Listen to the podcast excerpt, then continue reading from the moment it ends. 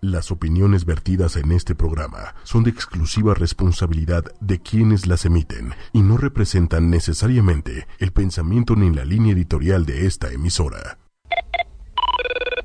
Y decimos, hola, soy Carla Fernández, hola, soy José Fernández, y los dos decimos al mismo tiempo, no hay parentesco. No.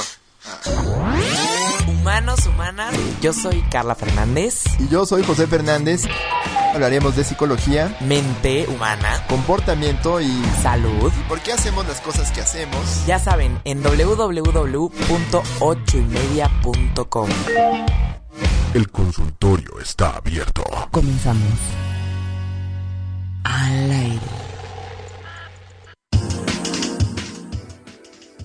Buenos días, humanos, humanas, bienvenidos a Humanamente. humanamente. ¿Cómo están? Yo soy Carla Fernández. Bienvenidos en este miércoles 15 de febrero a las 9 a.m. Buen día. Hola Carla, hola a todos nuestros escuchas. Estamos hoy en el día posterior al Día de los Enamorados. Ay. Así es. Perdón. Ay, se me están cayendo los audífonos. Este, pues aquí estamos contentos de saludarles en esta fresca mañana de febrero, miércoles, Así es. 9 de la mañana, como bien dijiste, hora del centro de la República. Temperatura 15 grados centígrados. Bien, pues, hola a todos. Primero que nada, feliz día del amor y la amistad. Para los que no tienen amor, Todos tenemos amor. No, no todos tenemos amor. Amor propio al menos. Tú tienes amor, José. Yo tengo amor propio. Amor. El amor es. Mis amigos dirán que no, pero sí lo tengo.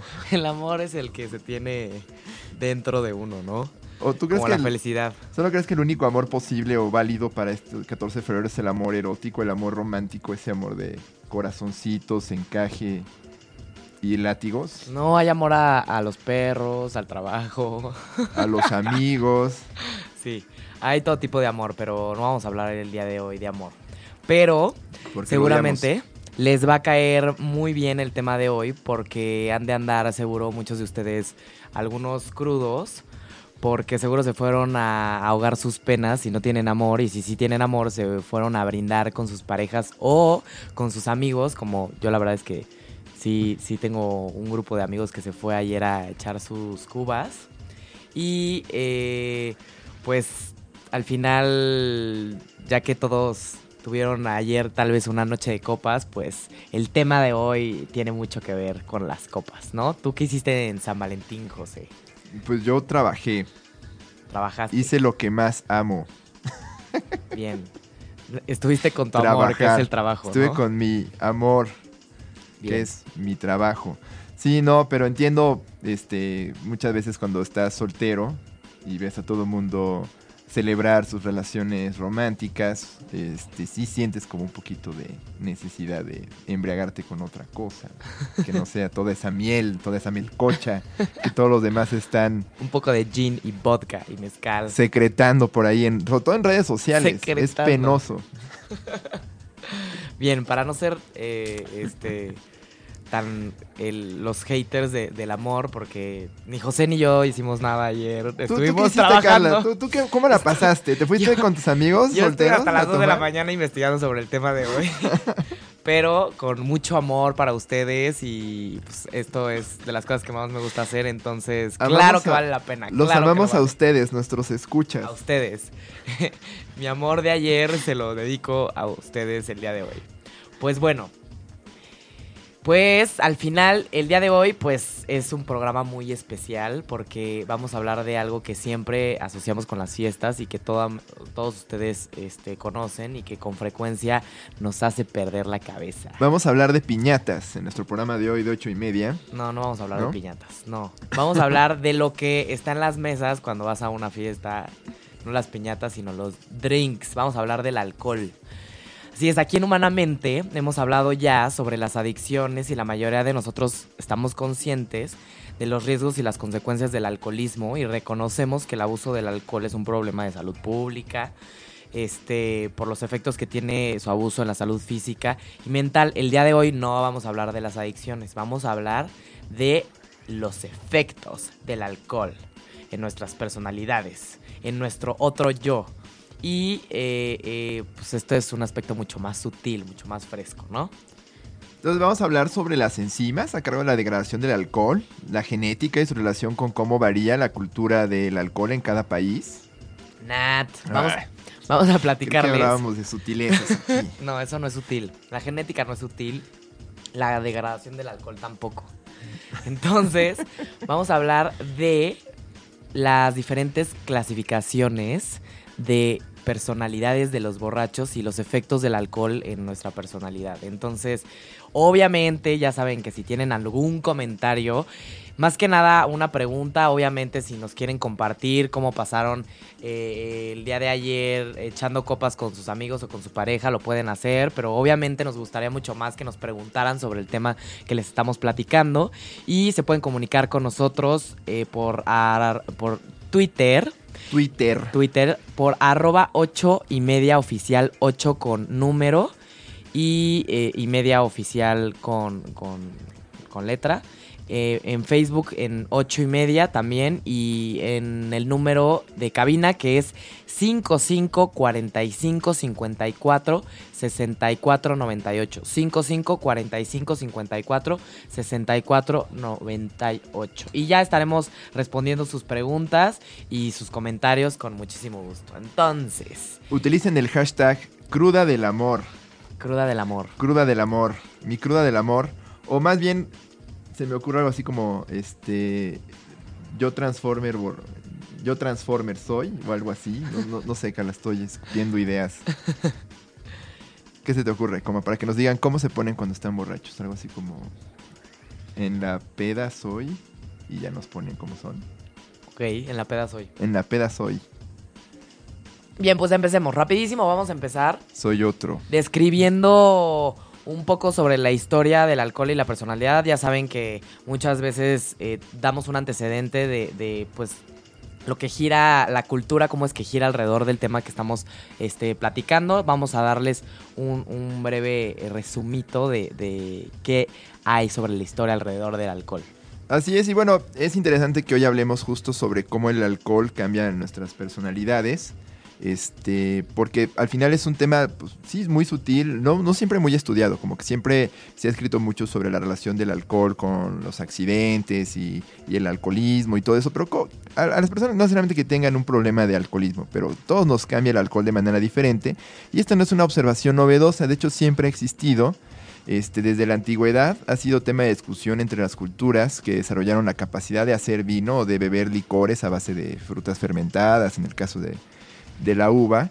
Y, siempre ha habido una discusión entre el exceso y, la moderación en la bebida y la idea de saber beber como un signo de sabiduría, un signo de sofisticación y precisamente cómo es que el alcohol cambia a cada quien. De hecho, en la antigua Grecia tenían un dios que era el dios del embriagamiento, no que era el dios Dionisio, también conocido como Baco por los romanos. Él era el, dios que les enseñó a los hombres a preparar el vino, también era el dios de la, arquitect- de la arquitectura, ¿eh? de la agricultura, y era hijo directo del dios principal Zeus y de la diosa Perséfone. De la arquitectura. Dice, no, no, no, la agricultura, perdón, era el dios de la agricultura, también le, le- le- era el santo patrono del teatro y la comedia y bueno, este, muchas otras cosas relacionadas precisamente con la cultura, pues. Es, es bien interesante. Y bueno, él era hijo, como decía, de Zeus y de Perséfone, se le consideraba patrón de las fiestas, el teatro y la, este, la las cosechas, las vendimias. Y bueno, era un dios liberador. Es decir, que cuando una persona estaba en pleno trance por disfrutar de cosas como las artes, el fervor religioso, eh, una eh, relación particularmente placentera, o cuando una persona estaba, por supuesto, en una borrachera, se decía que estaba en una experiencia de inspiración divina, una experiencia dionisiaca y que lo liberaba de sus preocupaciones. Entonces, eh, uno decía que estaba como en contacto o inspirado por Dionisio cuando se te olvidaban tus problemas y dejabas de ser tú cuando eras la persona normal y te volvías como un yo un poquito más divino, más fregón, más en conexión con lo divino, lo, superior.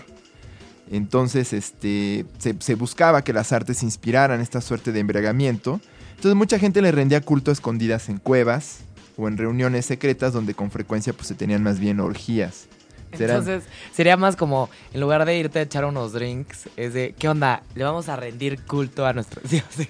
Aquí A promovemos unas copas. la alta cultura entre nuestros escuchas. Entonces, en- eh, este, los instamos fuertemente a que en lugar de decir vamos para unos drinks, digan vamos a rendir culto a Dionisio. O, o incluso hay un término muy común que es bacanal, cuando describes un, un gran banquete, una gran fiesta, es una bacanal precisamente por el nombre del dios Baco. De hecho, al efecto del alcohol se llamaba la bacaleya, que era como cuando estabas tú todo embriagado. Y digamos que es eh, la inspiración de Hay una canción que va así como, ¿qué hubo pues? Vamos a pasarla bien bacano. Ándale. Ándale, creo que sí. Ok, bueno. Sí, hay una canción que va así. No Regresemos a la historia. Regresemos a la historia. Pues sí, sí en, un, en, un, momento de inspiración dionisiaca, Carla embriagada por la música y su café. y mi café de 7 Hizo trance y nos comunicó una canción. Pero de eso se trata precisamente, cuando algo lo disfrutas así como de una manera como muy intensa, muy liberadora, que sientes como hasta alivio, es lo que Dionisio inspiraba. Y bueno, según el mito de la creación, y esto es bien interesante, porque tiene mucho que ver con la expectativa que se tiene alrededor del vino. En el mito de la creación, el pequeño Dionisio, cuando era un bebito, los titanes, ¿no? aquellos que vieron la película de Hércules, se acuerdan que era como el mundo antes y estaban estos gigantotes que estaban ahí como destrozándolo todo.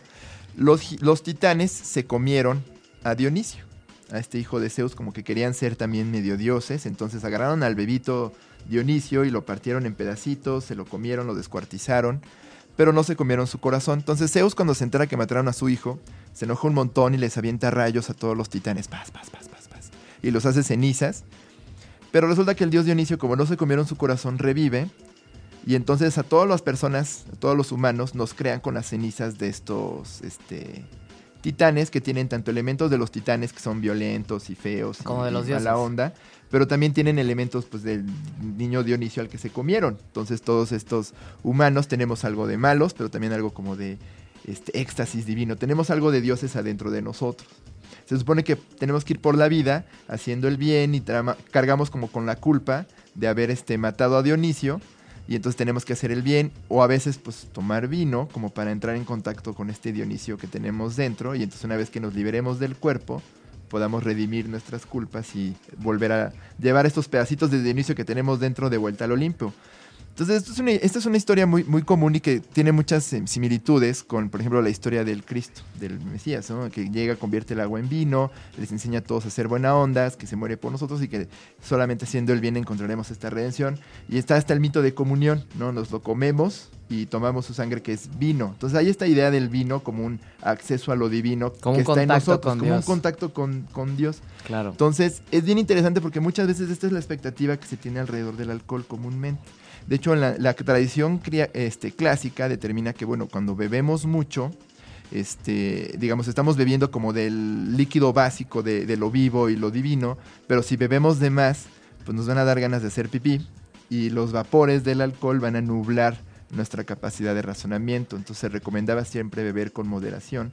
Pero era como un, un, dilema, ¿cuánto es moderado? Porque ¿qué les pasa a las personas cuando están borrachas? De hecho, otras culturas igual de viejas este, limitaban el uso del alcohol a los, a los viejitos, a las personas sabias, a las personas que tenían como esta sofisticación o capacidad para tolerarlo, porque decían que los demás pues se volvían violentos, chafas y no eran suficientemente buenos como para poder manejarlo. No, incluso eh, ya para cerrar esta idea de la historia, está esta famosa este, texto no filosófico que es el banquete platónico, que es esta obra de teatro donde tienes a Sócrates, a Alcibiades y un montón de gente, precisamente en un banquete, y de pronto borrachos después de comer, unos le empiezan a necear, otros se ponen como más intensos, otros se ponen hasta medio románticos y empiezan a hablar sobre el amor, pero la idea es que todos ahí están borrachos, porque era como su manera de entrar en contacto con los dioses. Entonces, texto este, importantísimo sobre el amor está escrito pues por un montón de buenas copas. Así es, entonces pareciera que, que el alcohol y, y, la divinidad están conectados y que pues en la historia muchas veces pues se tenía contacto con los dioses a través de, del vino, se le rendía culto a los dioses con el vino o el alcohol. Y esto es interesante porque como ya veremos más adelante, cuando veamos cómo se estudia el tipo de personalidad de los borrachos, tiene mucho que ver también con la expectativa que se tiene del alcohol. O qué es lo que creen las personas que el alcohol les hace.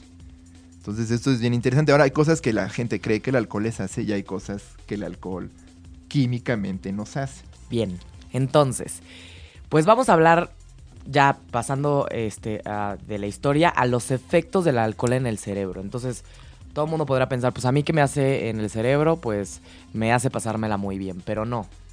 Todo el mundo pensaría que tiene un efecto estimulante porque pues nos pone contentos a todos, pero en realidad tiene un efecto depresor. Y eso no quiere decir que eh, nos deprima, sino que, o sea, ustedes cualquiera puede decir, no, pues a mí el alcohol no me deprime, a mí me pone súper contento y me este, hace que platique con todo el mundo y al contrario, como que me activa. No, a lo que nos referimos con que tiene un efecto depresor es que deprime el sistema nervioso, es decir, los nervios de nuestro cuerpo y también este, del cerebro. Y inhibe, es decir, hace que funcionen menos algunas partes del cerebro o que funcionen de, este, de diferente forma. Entonces, ¿qué es lo que, qué es lo que disminuye cuando estamos tomando alcohol? Disminuye la capacidad de toma de decisiones. Por ejemplo, hay, un, hay una parte del cerebro que en humanamente si nos han escuchado, habíamos hablado mil veces de esta parte del cerebro, que es la corteza prefrontal, que es la parte del cerebro que está este, pues, arriba de nuestros ojos, que es la encargada de pues el freno, ¿no? Eh, como personas también tenemos muchos instintos, mucho deseo y esta parte del cerebro es la que hace que pues nos controlemos, que nivelemos entre las cosas positivas y negativas, el poder predecir los riesgos a largo plazo. ¿Qué es lo que pasa en el alcohol?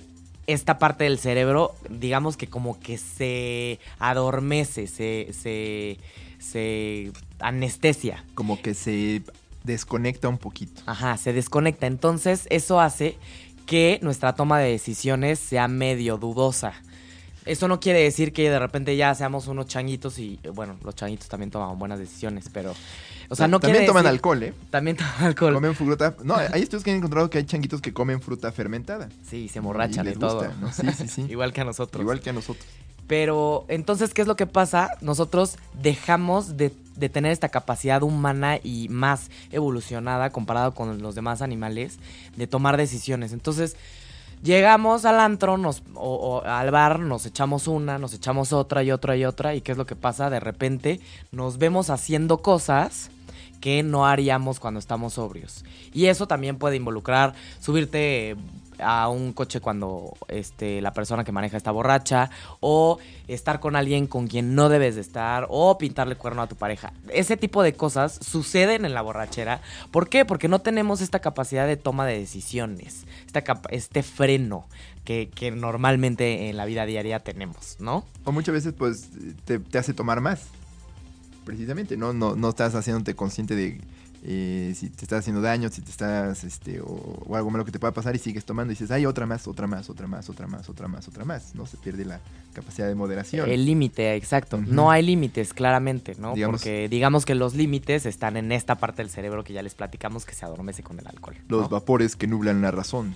Entonces, tampoco hay conciencia social. Es decir, usualmente nosotros como, como personas sobrias estamos constantemente eh, eh, pues conscientes de que las demás personas nos están observando y que tienen una opinión de nosotros y eso nos hace también a veces comportarnos. Entonces, ¿qué es lo que pasa? Esta capacidad de, ubicar que los demás nos están observando y que nos pueden, eh, pueden emitir juicios de nosotros, también eso se, disminuye mucho. Entonces, por eso de repente estamos como payasitos, este, haciendo tonterías y, y diciendo cosas que no debemos de decir porque ya de plano no nos importa lo que piensen los demás, ¿no? Estás como ahí nada más buscando que te griten, "Uh", ¿no? Como, no sé, yo pienso en estos videos muy vergonzosos, ¿no? De, de mujeres en Cancún o en Nueva Orleans o en Florida o algo así que andan como mostrando las boobs porque les avientan cuentas, están ebrias o el- los cuates que, no sé, hacen puras tonterías, ¿no? Este... Claro, saben que, no que sé, nadie se los está viendo. en una despedida de soltero, ¿no? O sea, clase de cosas que no deben hacerse. Claro, que socialmente no son aceptadas. Que y no harías haces- estando sobrio, pues. Claro, y las haces, ¿no? Bailas vergonzosamente. Sí. También, por ejemplo, disminuye y por eso, este, digamos, deprime en nuestro cerebro la capacidad de atención y concentración. Por eso, al día siguiente a veces, por ejemplo, pueden tener blackouts o no se pueden acordar porque en el momento en el que están en la borrachera la atención y concentración son tan bajos que ya de plano ni siquiera registran lo que hicieron al día anterior. Muchas veces eh, a un borracho le puedes decir 80 cosas o, o, un borracho jamás va a poder aprender algo en la borrachera porque no tiene esta capacidad de retención y atención, ¿no? Entonces, Ahora también, sí que está en el momento. así es. Está viviendo al momento y son los que de pronto parpadean y están en la están en el metro. El metro en movimiento, están del otro lado de la ciudad, no saben cómo llegaron ahí, no tienen su celular, no tienen su- la mitad de su cartera, este, no está, ¿no? Y, y traen puesta una camisa que no es suya. Claramente no estaban poniendo atención si te roban el celular o te roban la cartera, ¿no? Sí, la, la típica que estábamos, el otro día estaba platicando con mis amigas, el típico que estás en una boda, ya con unas copas y de repente volteas y acabas de poner tu bolsa en algún lugar y ya no te acuerdas dónde está tu bolsa. Entonces, claramente cuando dejaste tu bolsa en algún, lu- en algún lugar específico, pues no estabas poniendo atención dónde estaba esa bolsa. Entonces, eso también... O de pronto afecta volteas y te estás despertando y tu prima está allá al lado de ti. No, no es cierto. Perdón, chiste malo. Creepy. Creep, Lo siento, Un chiste creep. lo siento, amigo. Saludos a mis primos, este, no, no, no. Saludos a mi prima. Te quiero. No me veas Nunca como el primo creep. nada, nada. Bueno, No pensé esa, no estoy en autocontrol. tam- también disminuye la coordinación motora. Obviamente, esto no tiene nada que ver con la corteza prefrontal, sino con el hipocampo, ¿no? El hipocampo. ¿Qué pasa? El hipocampo es el, el encargado del equilibrio y claramente el hipocampo se vuelve se- totalmente ausente porque pues perdemos la capacidad de equilibrio, nos tambaleamos de un lado a otro. El y- famoso 4 que te piden los policías. El famosísimo 4. Camines en una línea derechita. Sí, típico de te paras y sí puedo, mírame, estoy bien, haces el 4 y te estás cayendo de la Sí, o, ¿no? o la cama loca, por ejemplo, es una cuestión La ahí de cama loca. Un problema del hipocampo, Hipocampo precisamente. mareador. No, no hay una sensación de estabilidad del piso, se te mueve, ¿no? Y tú Tienes que bajar tu patita. sientes que estás caminando derecho. Tienes toda la voluntad de caminar derecho, pero simplemente tu cuerpo no te está respondiendo. Sí. Bien, entonces también disminuye la capacidad de lenguaje. Ah, sí. Obviamente, cuando todos han escuchado a los borrachos, eh, las palabras se te barren, llega un momento en donde ya no le entiendes. ¿Por qué? Porque también se ve afectada esta parte este, del cerebro este, cuando estamos borrachos y eh, pues también disminuye el ritmo cardíaco. ¿no? Entonces, estas son las cosas que disminuyen. La verdad es que son muchísimas funciones, este, tanto sociales como de la conducta, como Por de- eso dice que deprime, deprime, es decir, baja. baja. No quiere decir que realmente te ponga triste, no, sino que bajan todas estas funciones. Lo que aumenta mientras estamos tomando alcohol es pues la relajación de los músculos, porque pues muchas veces ustedes seguramente si son bebedores casuales, después de salir de un día de trabajo muy muy estresado, porque obviamente con el estrés los músculos se tensionan, en el momento en el que sales y te juntas con tu familia o con tus amigos y te tomas una copa en ese momento, una copa de vino, por ejemplo, sobre todo de vino. En ese momento los músculos se relajan muchísimo, ¿no? Entonces también, eh, eh, pues esto puede hacer que mucha gente quiera tomarse una copita, porque realmente sí es muy relajante. O sea, yo una vez me acuerdo que... que Antes lo recomendaban Sí, los médicos, no, el alcohol para tratar de ansiedad. una vez hace poquito, Mm. este... Me atropellaron, no voy a hablar de eso en el programa, pero este tuve una lesión en el cuello muy fuerte y fui con el doctor y, y le dije que, que me recomendara algo para el dolor, que no fuera una pastilla y me dijo, pues yo te recomendaría que te fueras a Acapulco y que te tomaras una copa de vino, eso te va a relajar muchísimo, ¿no? Y esto fue hace un año más o menos. Entonces, sí, Sí definitivamente. hay un alivio, sí, sí hay una- definitivamente tiene sí hay un alivio. Tiene un alivio muscular y también este de emocional en ese momento, ¿no? Seguramente después de que te acabas tu copa de vino, tal vez a las horitas te vuelves a poner tensito, ¿no? Entonces, también relaja los músculos. Al final es un alivio temporal. Sí. También aumenta el sueños. Muchas de ustedes, muchos de ustedes han, han O sea, muchas personas tal vez que tienen problemas de consumo de alcohol toman alcohol para concebir el sueño, ¿no? Para poderse dormir. Así es. O muchos de nosotros nos pasa que nos quedamos dormidos en la borrachera y somos blanco de burlas de nuestros amigos. ¿No? Entonces eso también pasa. Saludos a mis amigos, por cierto. Bien, y también, por último, la clásica escena, ¿no? Que te pintan cosas en la cara o te avientan cacahuates en la boca. claro, claro. O te, graban. te graban, te y- toman fotos. Ajá, y luego lo suben al grupo y todo el mundo se muere de la risa de ti. Exacto. Y también, por último, ¿qué más aumenta mientras consumimos alcohol? La euforia. ¿Qué es la euforia? Es la sensación de bienestar, de satisfacción, de, de, de- de que estamos bien. Eso aumenta, claramente. Si no, no, las, las personas no tomarían. Por eso, pues, a- o sea, por eso es el elixir social, el alcohol, tristemente, ¿no? Porque sí aumenta este, la sensación de, de bienestar de satisfacción, ¿no?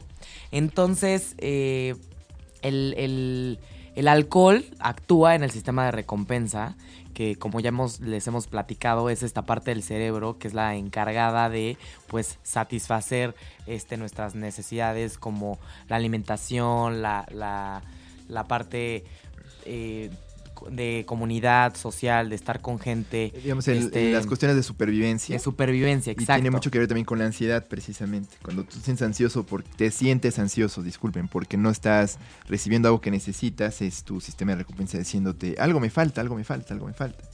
Claro, entonces Lo calma. definitivamente el alcohol como afecta en, en- en- en- en el sistema de recompensa, libera dopamina, que es esta sustancia en el cerebro que nos hace sentir placer y satisfacción, por eso es adictivo, ¿no? Porque todo lo que causa placer puede llegar a ser adictivo y obviamente si bebemos continuamente alcohol podemos eh, desarrollar esta necesidad de seguir consumiéndolo pensando que es un alimento o que es otro tipo de cosas que necesitamos para sobrevivir. Por eso, Pero- a- aquellos de ustedes que ayer sus parejas les dijeron, soy adicto a ti, cuidado, es peligroso. Bien. Pues entonces estos, estos son los estos son los los efectos que tiene el alcohol en nuestro cerebro y en nuestro cuerpo, ¿no? Entonces, Digamos, son efectos universalmente reconocidos, se han medido muy bien, pero digamos, no a todos nos pasa lo mismo. Digamos que el alcohol desinhibe, pero todos nos desinhibimos diferente. claro, y eso es lo interesante de este programa, ¿no? ¿no? No les vamos a hablar del alcohol per se, sino pareciera que, que pues personas se han, se han preguntado cuáles son las distintas personalidades de los borrachos. Es decir, algunos individuos cuando toman alcohol cambian su forma de ser más dramáticamente que otros y claramente por lo que han podido observar ustedes en bares o en antros, no todas las personas actúan igual cuando, cuando se emborrachan o cuando se intoxican con alcohol. Entonces, eh, eh, Rachel Pearl Winogard, o no sé cómo lo podríamos pronunciar. No sé, pero a mí me da risa porque podríamos decir Winogard. Winogard. Y wino es la palabra en inglés para este alcohólico. Wino. Wino. Es como alguien que le gusta mucho el vino, como Wino. Wino. Entonces es, es simpático porque su nombre, su, su materia de estudio, ella estudia precisamente las personalidades, cómo distintas personas cambian cuando este, están emborrachadas. Ella lo llama personalidad borracha, el drunken personality. Entonces la Winogard, Me encantan esas personas que su apellido tiene mucho que ver con su profesión, como a mí me gustaba mucho subir este montañas y hacer hiking y así. Y el que nos lleva se apellida Montaño, imagínense, el guía se, se- el guía de la montaña se apellida Montaño. Entonces, digamos que, entonces que- yo me debería apellidar Malchisto. mal chisto. Perdón. No sé qué me pasa hoy, amigos. Oh my god. Bien, No sé qué- entonces No dormí bien. Sí, creo que José durmió como cuatro horas, pero aquí seguimos dándole. Entonces, Rachel, que, que es un orgullo que una mujer se haya preguntado sobre las personalidades de los borrachos de la Universidad de Missouri y de Columbia, empezó a describir las diferentes personalidades, ¿no? De, de los borrachos. ¿Cómo son? Porque claramente, pues, cada persona se comporta de diferente forma este, cuando ya está intoxicada, ¿no? Entonces, ella, trató de describir las personalidades y sus características, como por ejemplo, que fueran hostiles, que estuvieran más confundidas, que tuvieran pensamientos de poder, pensamientos de fuerza, este, mayor deseo sexual, eh, tal vez una sociabilidad incrementada, que sean más platicadorcillos y sentimientos de felicidad, como que estén muy contentos y muy bufoncitos. Ahora, no, no, no estudia esto nada más porque le pareciera interesante. La, eh, esta, la doctora Winogard lo que propone es que si sabemos cómo es que distintas personas, incluso aquellas que no tienen propiamente un trastorno por consumo de alcohol, y que son las más estudiadas en la literatura científica, es más bien identificar quiénes son los que más se transforman. Y, o, o- qué tipo de transformación de la personalidad es la que está relacionada con más problemas asociados al consumo.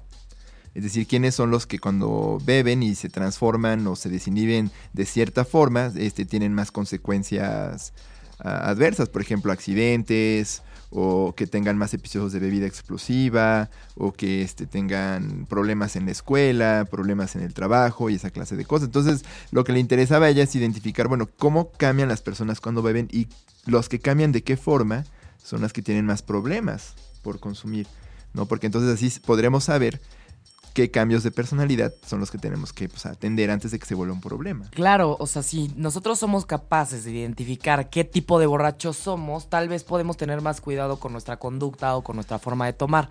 Entonces, O incluso cambiar nuestras expectativas alrededor del consumo. Decir, bueno, tomar me hace esto porque lo busco, pero también me hace esto que no me gusta.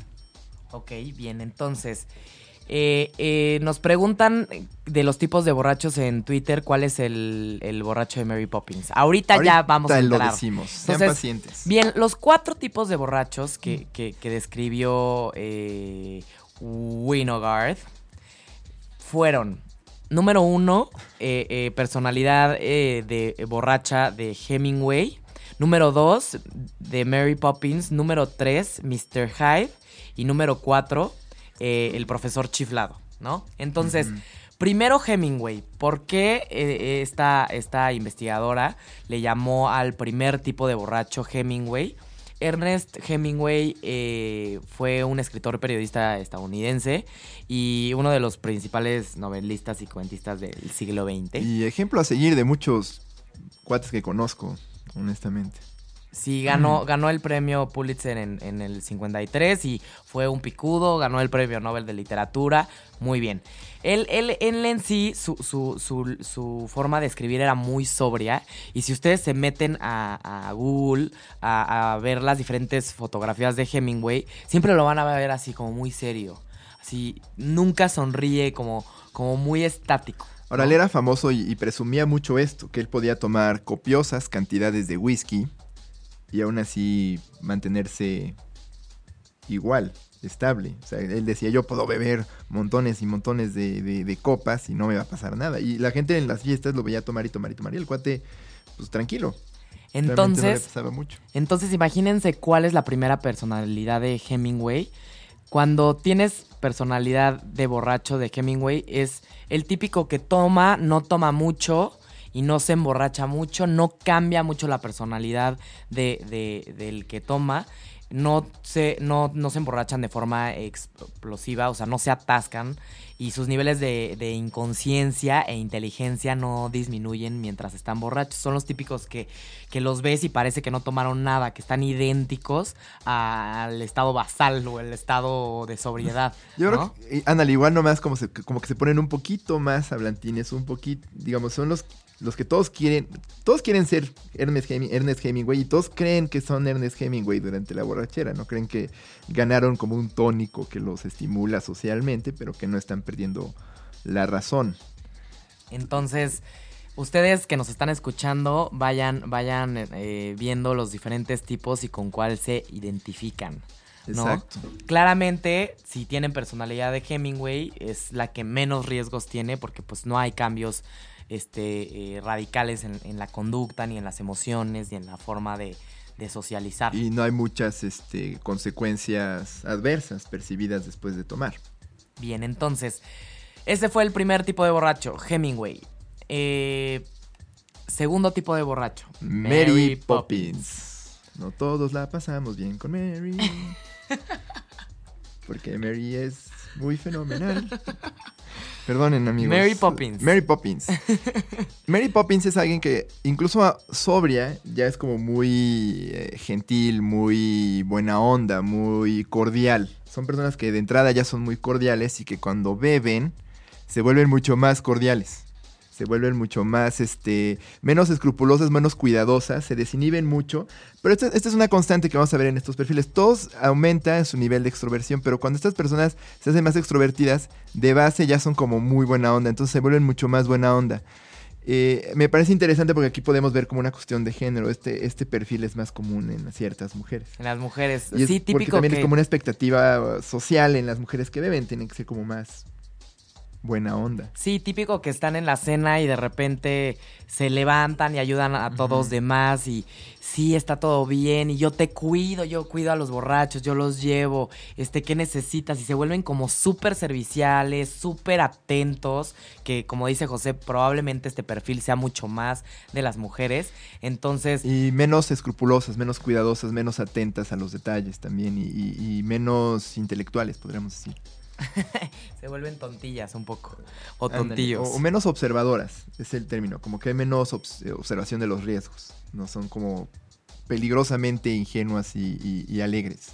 Pero digamos Bueno, que no sí, peligrosamente, pero demasiado. Sí, sí es la personalidad buena ondita, ¿no? Sí, son O los sea, buena ondita. Son los buena ondita, se ponen este buena ondita, cooperadores, este buena onda, ¿no? Entonces, esa es la personalidad de Mary Poppins. Y Ándale, piensen, piensen en sus tías. bueno, no mis tías. Yo no tengo tías que lo hagan, perdonen. Estoy, no, pobre de mi familia.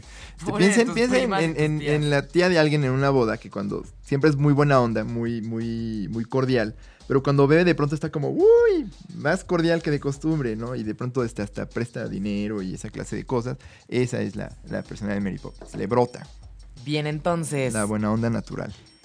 Se le El- exacerba. ya eh, describimos la personalidad de, de los borrachos eh, de Hemingway y Mary Poppins. Y la siguiente es la personalidad del Mr. Hyde, que en realidad está, o sea, alrededor de Mr. Hyde es por quien está este, desarrollado todo este estudio. Mr. Hyde es el extraño, eh, o sea, está basado este personaje, ¿no?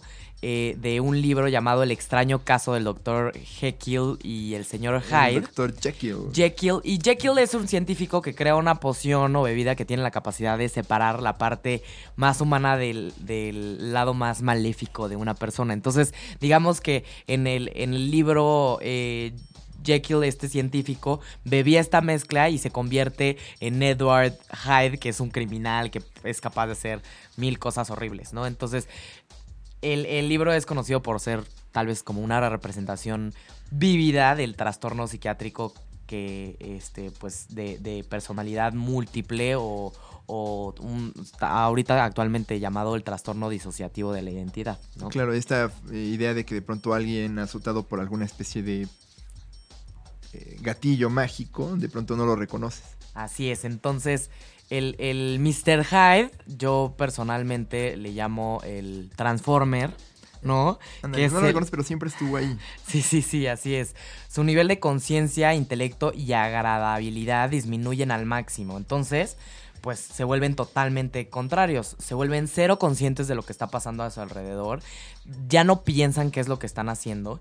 Y no les importa agradarle a los demás. Entonces se vuelven bastante agresivos, retadores, violentos, toscos, a la defensiva, ¿no? Entonces, el Transformer es esta persona que seguramente pueden identificar en la borrachera, en el antro y, en las fiestas.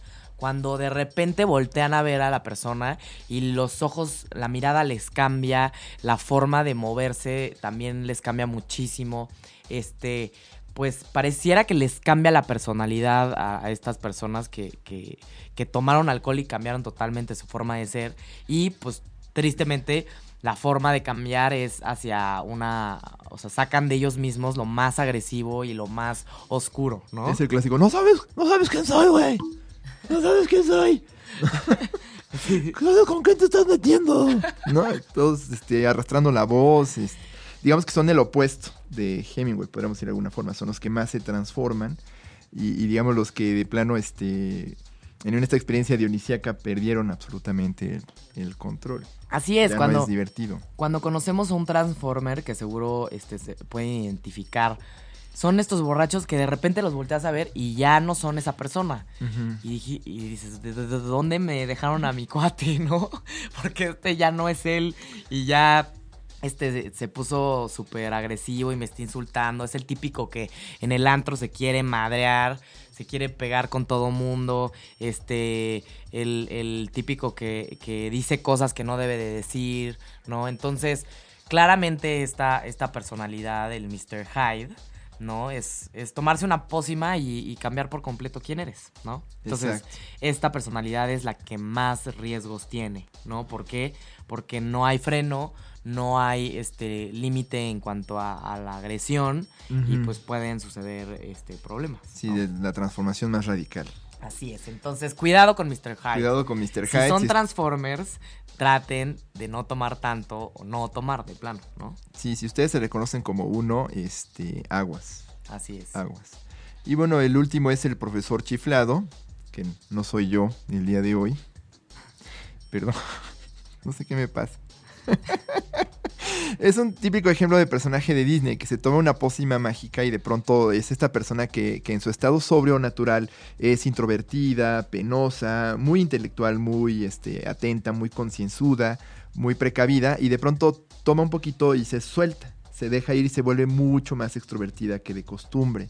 Entonces esto está basado en una película de Disney que luego este con Jerry Lewis, que era un personaje que era este doctor tímido, toma una pócima y se convierte como en Dean Martin, ¿no? En un miembro del Rat Pack, un hombre seguro de sí, conquistador, este, rápido para las palabras, este, digamos, es este cuate que sí vive, así como Mary Poppins se vuelve como muy cordial y muy buena onda, es este también que, que- en esta experiencia dionisiaca de pronto ya está, este, tocado por la divinidad y tiene este tónico que lo hace más sociable y más buena onda.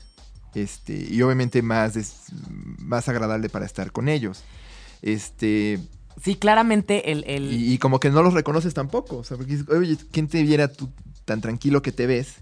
Y de pronto aquí ya estás como dejándote ir, diciendo muchas cosas divertidas, todo, todo el mundo quiere estar contigo. Sí, muchos pueden convertirse en el profesor chiflado porque al final la desinhibición hace que pues no nos dé pena decir tonterías. ¿No? Entonces, es como cuando, cuando... Son los chistositos. Ajá, Son exacto. los borrachos chistositos. Como cuando tal vez estás en, en- hablando con alguien que no habla tu idioma y sabes hablar un poco sobre ese idioma y pareciera que cuando estás borracho como que te sueltas y hablas mucho más y te, te avientas a, a usar palabras que tal vez no usas tanto, ¿no? Entonces igual pasa pero con los chistes y, y con las tonterías. Se vuelven los bufones de la fiesta y son el típico que, que pues en un café es súper aburrido, pero pues todo el mundo quiere invitar a las fiestas porque es el típico que, que hace shows casi casi, ¿no? Mientras está borracho. Así es, es como una versión este, un poquito positiva del, del señor Hyde. Exacto, es un Digo- señor Hyde, pero ameno. Pero ándale, un poquito, digamos que si hiciéramos un continuo del nivel de transformación, está un poquito arriba de, de- del señor Hyde en el nivel de estabilidad, pero no deja de ser este. Digo, no deja de estar asociado a ciertos riesgos, este nivel de desinhibición. ¿no? El El estando pero social, así es, men, así es. Así es. La verdad es que en lo personal definitivamente preferimos a, a una persona amena y chistosa que a un agresivo mala copa, ¿no? O sea, porque el Transformer claramente es mala copa. Sí. Ahora, lo, lo- lo interesante es que en este estudio de la doctora Weinogard, Weinogard, ya investigaremos cómo se pronuncia correctamente. Eh, digamos que el tipo más frecuente fue el Hemingway. ¿No? Ella hizo este estudio, ella derivó estos perfiles de personalidad. Tiene muchos años estudiando personalidad borracha. Y para ella su, digamos, el, el lugar del que saca sus datos, pues son sus estudiantes universitarios. Entonces ella hace reclutamientos en las universidades y entonces este, a partir de esta observación, el, digamos, de todas estas personalidades en las que más de sus participantes se incluyen, es decir, la más frecuente, es la Hemingway. Entonces hay muchas personas que entran al, al perfil de Hemingway. Hay muchas personas, este, y en segundo lugar, la más frecuente son los señor Hyde. Eso es lo más, lo más interesante. El De- que no, o sea, lo más común es el que no cambia nada y el, que, cambia, muchísimo. montones. las dos más frecuentes entre los universitarios son el Hemingway y el Mr. Hyde. Después viene el profesor chiflado y la menos frecuente es la Mary Poppins. Es la más rara. No, y, es chistoso porque los que más cambios perciben son precisamente el señor Hyde y el profesor chiflado. Entonces es como si los que cambian muy poquito son los más frecuentes, los que cambian un montón son los otros, y en medio tienes a estos que cambian más o menos. Son el Mary Poppins y, y el profesor chiflado. Entonces, Rosana Salgado que nos pregunta este, cuál es la, la personalidad de Mary Poppins, pues ya ella nos dirá si sí es Mary Poppins o cualquiera de las otras. Y nos están preguntando también si se puede ser diferentes tipos de borracho. Justamente se dice que muchas veces el contexto afecta en cómo vamos a reaccionar a la borrachera. Claramente si llegas al antro y, y normalmente reaccionas de una forma y- y ese día tal vez tuviste muchísimos problemas, muchísimo estrés en la chamba, te peleaste con todo el mundo y después llegas y ves tal vez a tu exnovio con, con su novia, en ese momento Mr. Hyde va a salir a atacar, claramente, ¿no? O, o el Transformer puede eh, evolucionar a un estado súper Maximus Prime, o ¿cómo se llama? Sale Maximus Prime en la peda. Optimus Prime. Optimus Prime. Eras una persona y ahora eres un Maximus. No, está, está interesante porque al platicando sobre el tema, Carla, Carla usa mucho la figura del Transformer y me parece una alegría par- padrísima porque de ser una persona con la que hablas y puedes razonar, este, de pronto te vuelves un tráiler. un tráiler que atropella a personas y que tiene un- una capacidad de destrucción horrorosa. Digo, suena dramático, pero eh, en parte es cierto. Ahora, lo interesante y lo que es importante resaltar, eh, sobre todo por la duda que tiene esta nuestra lectora, escucha en Twitter, si se pueden ser diferentes tipos de borrachos, digamos que en estos estudios de la personalidad no es como si tú siempre, definitivamente fueras de, de- de un perfil particular, sino más bien lo que miden es qué tipo de personalidad tiendes a ser la mayoría de las veces. Hay ocasiones específicas en las que tú puedes ser de otra forma muy diferente, como dices tú en el contexto, pero que la mayor parte del tiempo hay una relativa estabilidad sobre cómo te comportas y cómo eres. Por ejemplo, en este caso de los borrachos, tú tienes una personalidad de base. Eres este, medio neurótica, eres medio este, eh, concienzuda o, eres medio extrovertida o introvertida. Y cuando bebes, esta, esta personalidad de base puede transformar de distintas formas. Entonces, esto es bien importante resaltarlo porque puede que haya momentos en los que es, este, tu tipo de borrachera cambie por algún motivo. Por ejemplo, si, si estás pasando por una mala racha o acabas de pasar por un duelo y, y resuelves resolver el duelo bebiendo, es más probable que te vuelvas un señor Hyde porque tu expectativa de la bebida es acabar con el sufrimiento que tienes. Solamente quieres transformarte más. Entonces puedes cambiar, pero va a haber una tendencia a ser más de una forma o de otra la mayoría de las veces. Hay montones de borracheras de las que eh, no, es que no te acuerdes porque bebiste mucho, pero pues todos los adultos llegamos a tener muchos, este, muchas fiestas, muchas reuniones donde nos ponemos medio borrachos y no siempre nos acordamos de cómo somos en todas. Y todo el mundo va a decir, ah, no, pues la mayoría de las veces este cuate se ponía así, o se ponía asado, se ponía asado. Sí, entonces depende mucho también de, de lo que está alrededor y por eso es tan difícil poder tipificar y clasificar este, este- estos tipos de personalidad de borrachos, porque también depende mucho de, de en dónde están o qué fue lo que les pasó ese día, ¿no? Exacto. Ahora vamos a explicar un poquito cómo llegaron a esta conclusión. Este, el estudio de allá en la Universidad de Columbia, Missouri, pidió a varios estudiantes universitarios que contestaran una prueba basada en un modelo de personalidad que propone cinco factores diferentes y que digamos este, son distintas facetas de la personalidad. Eh, digamos, la prueba te pone varias frases. Por ejemplo, cuando sales, este, quieres ser el centro de atención. Eso mide extroversión. Entonces te preguntan qué tanto te identificas con cada una de estas frases. Eh, la mayor parte del tiempo me da pena hablar con otros. Este, ¿Qué tanto te identificas con esta frase? Eh, me gusta mucho observar los detalles cuando estoy haciendo algo. ¿Qué tanto te identificas con esta frase? Entonces, estos cinco factores, ¿no? que se miden con preguntitas así de qué tanto te identificas tú, son neuroticismo, que podríamos decir es inestabilidad emocional y que tiene que ver, por ejemplo, con facetas como qué tanto te sientes ansioso, ¿no? Son, son cuestiones como de humor y de comportamiento. Entonces, qué tanto tiendes a ser ansioso, hostil, depresivo, o qué tanto sientes pena para hablar con otros, eres impulsivo, o más bien este, te expones o, o te vuelves vulnerable frente a otros. Entonces, este es el neuroticismo. Otro es la extroversión, que se contrapone con la introversión, que es que tanto tú este, te gusta estar en grupo, qué tanto eres bueno para hablar con otros, exacto, qué tanto tiendes a ser como una persona activa socialmente o que se, le gusta salir con otros, qué tanto buscas emociones fuertes y qué tanto, perdón, este, tiendes a presentar emociones positivas. Entonces, esto es el, el- factor de extroversión, el otro es el neuroticismo, la inestabilidad emocional. Otro es la apertura a la experiencia, qué tanto, o, o también le llaman intelecto, qué tanto uno cuando vive una cosa presta atención y genera como narrativa alrededor de estas cosas. Entonces, qué tanto eres tendencioso a la fantasía, qué tanto prestas atención a, a las experiencias desde un punto de vista estético, qué tanto prestas atención a tus sentimientos, a tus acciones, a tus ideas o tus valores. Y el otro es la cordialidad. La cordialidad. Ah, ya. Que, que sería eh, qué tanto estás eh, abierto a la fantasía, a la estética. eh, que esta sería yo creo que mucho de Mary Poppins, ¿no? ¿No? Este. Que sería sentimientos que con los sentimientos. No, pues que les prestas atención a, a A, los, los sentimientos. sentimientos. Esa es la- A las ideas y a los valores. a las ¿no? ideas y a los valores. Eso es la, la apertura a la experiencia, ¿no? La, la cordialidad es este... Confianza. Que tanto uno confía en otros, Ajá. ¿no? Que tanto eres franco. Este, con las personas, que tanto eres altruista. ¿No? Esta es la que es conciliador. Eres modesto o te comportas con modestia y, bueno, eres sensible a las necesidades de los otros. ¿no? Y la última, esta es buena porque tiene mucho que ver con un programa que tuvimos que era el GRIT, que es la escrupulosidad o responsabilidad. Que es este, digamos, que tanto eres competente en lo que haces o te gusta o buscas ser competente en lo que haces, que tanto prestas atención al, al orden, al sentido del deber, a una necesidad de lograr cosas, este, a qué tanto eres autodisciplinado o qué tanto actúas de manera planeada o deliberada, qué tanto piensas a priori las cosas que vas a hacer. Entonces, esa es la... La forma de medir estas cinco este, este, personalidades, digamos, fue pues, obviamente primero clasificar a las personas antes de que estuvieran borrachas para ya después este, poder dividirlas y a qué tipo de borracho este, tendían a convertirse, digamos, ¿no? Entonces, el, el- pues al final lo que hicieron fue reclutar a varios estudiantes para que participaran y se les pidió que vinieran con su mejor amigo para que este mejor amigo describiera cómo eran estas personas en la, en la parranda o en la borrachera o cuando estaban borrachos, ¿no?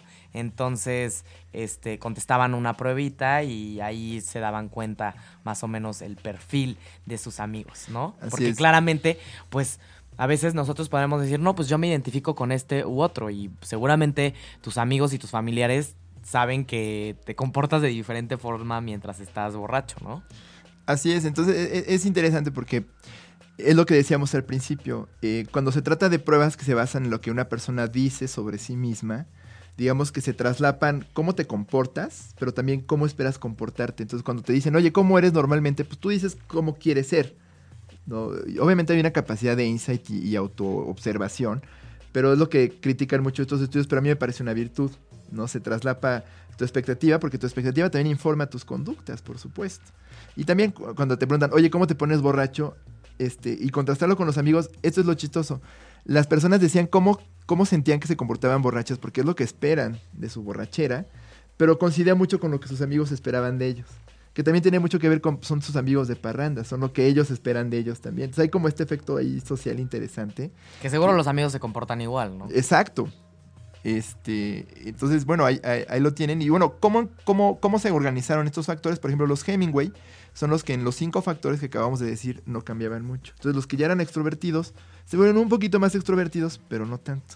Si ya eras cordial, te vuelves un poquito más cordial, pero no tanto. No quiere decir que no haya personas violentas entre los Hemingway, pero son personas que de entrada ya son violentas y pues solo se vuelven más violentas cuando beben. Aquí nos están preguntando eh, sobre qué pasa en el efecto del alcohol que te da sueño al momento de... Bueno, todos estar. conectamos con eso y no tiene que ver con un tipo de personalidad concreto, sino como decíamos al principio, es uno de los distintos este, efectos. efectos químicos que tiene el alcohol en el cerebro, particularmente pues, en el hipocampo, las zonas del cerebro encargadas pues, de Del la estado de alerta. del estado de alerta y la atención.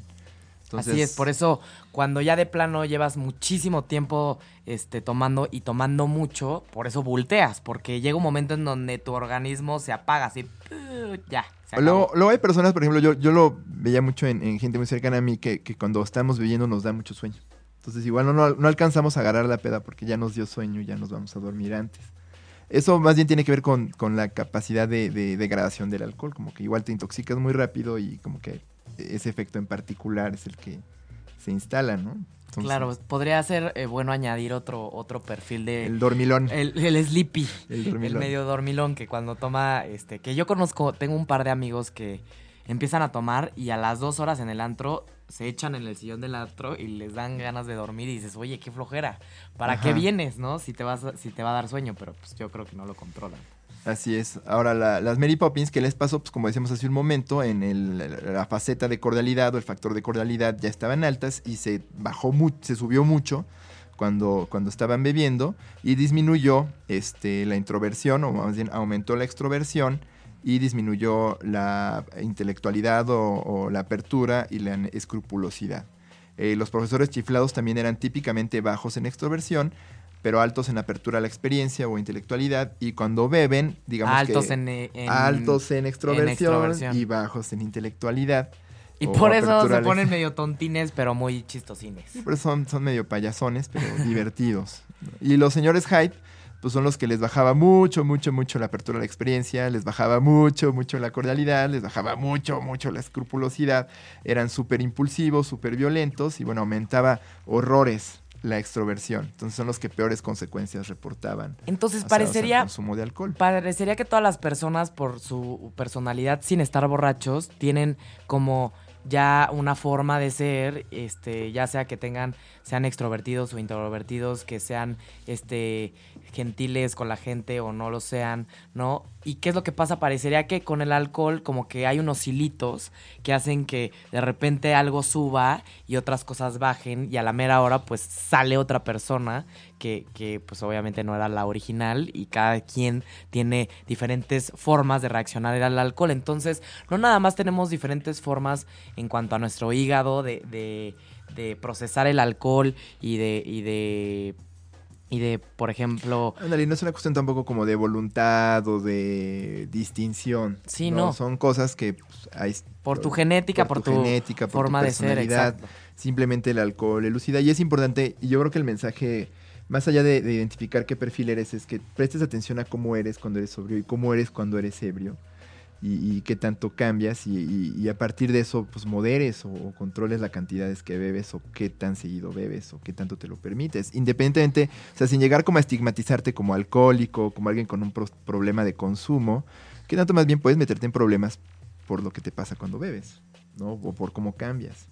Claro, entonces, si ustedes identifican a un Mr. Hyde entre sus amigos o entre sus familiares, pues ojo, porque claramente aquí no es que, que- que el alcohol sea malo, sino que pues a, a estas personas les cae pesado, digamos, ¿no? Y, y, pues salen cosas que nadie quiere este, ver en las personas.